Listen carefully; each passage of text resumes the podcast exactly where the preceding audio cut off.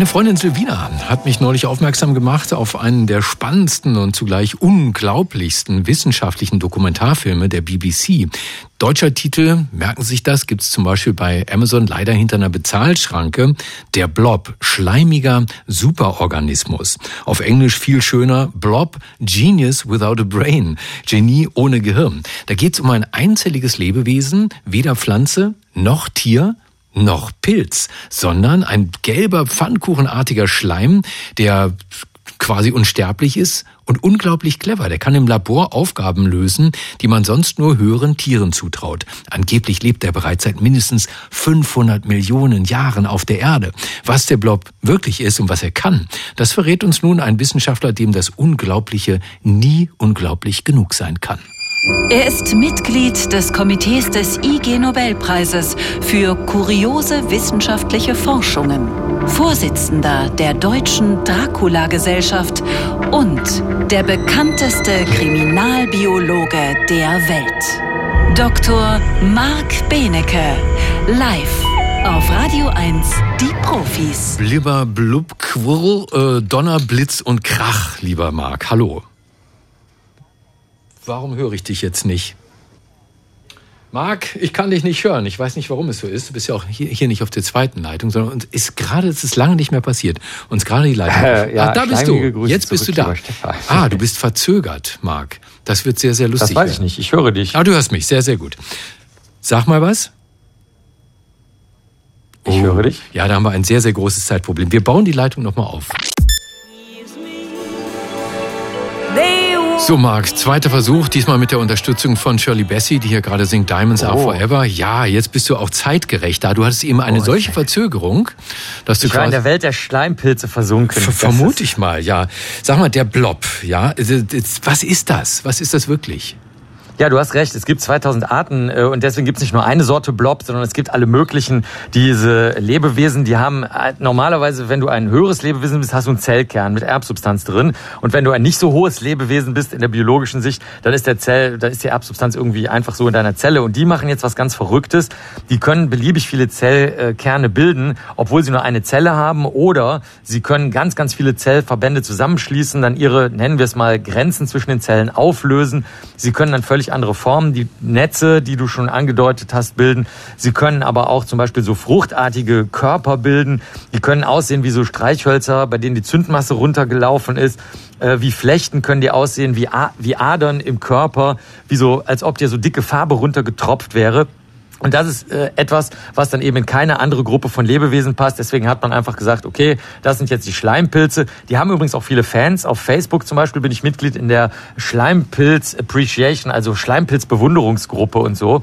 Und was sie noch können, ist, sie ähm, haben so Scheinfüßchen, die sie noch ausbilden können. Das heißt, sie können jetzt nicht richtige, ja, so Organe, wie wir die bei höheren Lebewesen kennen, bilden, aber sie können sich manchmal eben so verhalten. Beispielsweise, das fandest du wahrscheinlich in dem Film faszinierend, können die, wenn du so Haferflocken Häufchen machst, die dann Städte nachbilden, die es wirklich gibt, also mhm. also auf so einer echten Landkarte, dann können die die Verbindungen dazwischen ermitteln und können dann hinterher so eine Art Straßennetz oder U-Bahn-Netz aufbauen, was auch tatsächlich dann das bestmögliche und nützlichste und schnellste wäre. Genau, wenn man also auf, sagen wir mal, in Berlin, wenn man die ganzen U-Bahnhöfe auf einer großen Karte mit so kleinen äh, Haferflockenpunkten belegen würde, dann würde der Blob anfangen, Verbindungen dazwischen zu bauen und die sehen dann wirklich aus wie das Berliner U-Bahn-Netz. Was ich auch spannend finde, äh, im Labor haben sie diesen Blob in ein Labyrinth gesetzt und geguckt, wie lange er braucht, um den schnellsten Weg rauszufinden aus dem Labyrinth, wo am Ende was zu fressen stand.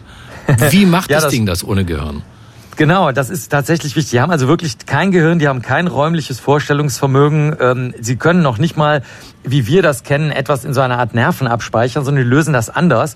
Bei dieser Stadtkarte machen die das so, die überschwemmen erstmal die gesamte Umgebung und bilden dann äh, oder merken sich die oder lassen diejenigen Röhren stehen, durch die dann Nahrung transportiert werden kann. Das ist dieses Haferflocken-Stadtplan-Experiment. Und bei dem Labyrinth ist es so, da überschwemmen sie wieder das ganze Labyrinth. Die können sich ja beliebig ausbreiten, so wie sie wollen, und dann einzelne Röhren stehen lassen. Und dort, wo sie schon mal waren, hinterlassen sie kleine Schleimspuren. Und dort, wo Schleimspuren sind, da gehen sie nicht nochmal hin. Das heißt, wenn du zum Beispiel in die Nahrungsunterlage, wenn du so eine Gelee-Unterlage für die baust, in denen ein paar Nährstoffe drin sind, wenn du da ein bisschen was von ihren eigenen Schleim reintust, dann sind die mega verwirrt und kriegen nichts mehr auf die Kette, weil sie ja normalerweise nur da Schleim hinterlassen, wo sie nicht mehr hingehen wollen. Und dann wissen sie nicht, wie sie sich ausbreiten wollen. Man kann denen auch helfen, wenn du zum Beispiel Schleimpilzen helfen möchtest bei ihren Aufgaben, dann ähm, legst du ihnen heimlich da kleine, winzige Schleimspuren hin, wo nicht der richtige Weg im Labyrinth ist und dann laufen sie da auch nicht lang.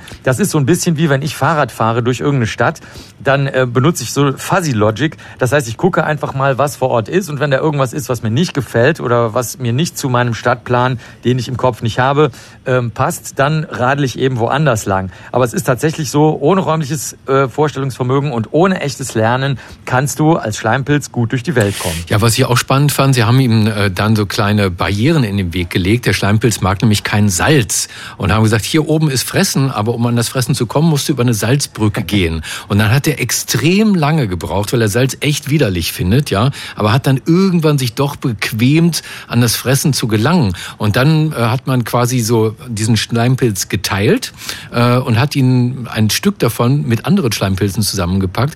Und die konnten davon lernen, dass das Salz nicht so schlimm ist. Und die haben dann gelernt, sehr viel schneller zum Futter zu kommen. Nochmal die Frage, Marc, die Wissenschaft weiß noch nicht, wie es das macht, oder? Ja, genau, da wird leider viel zu wenig geforscht. Es gibt auch Schleimpilze, den kennen wir in Deutschland zum Beispiel als gelbe Lohblüte. Der hört sich aber auf Englisch lustiger an. Da heißt der Scrambled Egg oder Dog Vomit Slime, also so Hundekotze Schleim. Genau. Und der hat zum Beispiel eine sehr, sehr hohe Toleranz gegen bestimmte Metalle, gegen Zink. Und äh, das ist nicht ganz klar, wie sie das machen, aber man vermutet, ich hatte ja vorhin angedeutet, dass die so super viele Zellkerne in einer einzigen Zelle haben können. Also bis zu Milliarden Zellkerne, das ist unvorstellbar. Und das bedeutet, dass sie natürlich auch sehr, sehr viele Eiweiße Eiweiße herstellen können. Und möglicherweise funktioniert das, was uns als Gedächtnis erscheint oder als äh, Salzerkennungseinheit dadurch, dass sie ganz, ganz viele Eiweiße herstellen, die dann wiederum zum Beispiel das Salz verwerten können. Und so kann der Pilz einfach, wenn er zusammengefügt ist, wie du es vorhin geschildert hast, kann dann äh, auf salzhaltigen oder metallischen Oberflächen einfach deswegen gut leben, weil er sich körperlich schon darauf eingestellt hat. Ich glaube, wir müssen uns ein bisschen von der Vorstellung lösen, dass Lebewesen, die wichtig oder toll oder intelligent oder höher sind, dass die immer ein Gehirn haben müssen, sondern wir können, müssen uns auch darauf einstellen, dass du einfach in deinem Körper was einprogrammieren kannst und den Rest außerhalb deines Körpers irgendwie ablegst in so einer Art, es ist so eine Mischung aus Internet, Fuzzy Logic und als wenn deine Nerven und dein äh, Blutgefäßsystem einfach mal spazieren gehen. Also was ganz ungewöhnliches für Menschen, aber auch diese Lebensform funktioniert und wird es, wenn es keine Menschen auf der Erde mehr gibt, garantiert noch geben. Blob, Genius Without a Brain. Suchen Sie nach dem Dokumentarfilm. Marc, vielen Dank. Das war Dr. Marc Benecke, live auf Radio 1, die Profis.